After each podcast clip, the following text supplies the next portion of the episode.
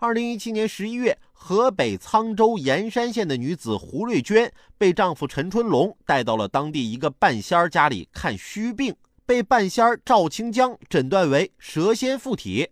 为了治好胡瑞娟的病，陈春龙及弟弟陈金来按照赵清江的要求，用皮鞭抽打胡瑞娟，致其死亡。目前，当地法院对于陈春龙和大仙儿赵清江涉嫌故意伤害一案进行了开庭审理。实在是想不到啊，这都九一零二年了，丈夫竟然还相信这些封建迷信。我看其实是这个丈夫中邪了吧，急需一人一棒子把他给打醒。就算你封建迷信，那怎么能打老婆呢？你一打她，她不就会哭吗？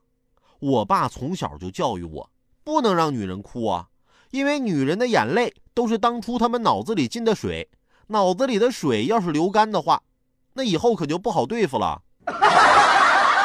好了，今天的午后加点料，我们先聊到这儿。有更多新鲜事儿和段子，如果想和我分享，欢迎添加关注我的新浪微博八八九海鹏，或者在蜻蜓 FM 上搜索关注“评论来了”，让我们一起为你的午后加点料。明天见。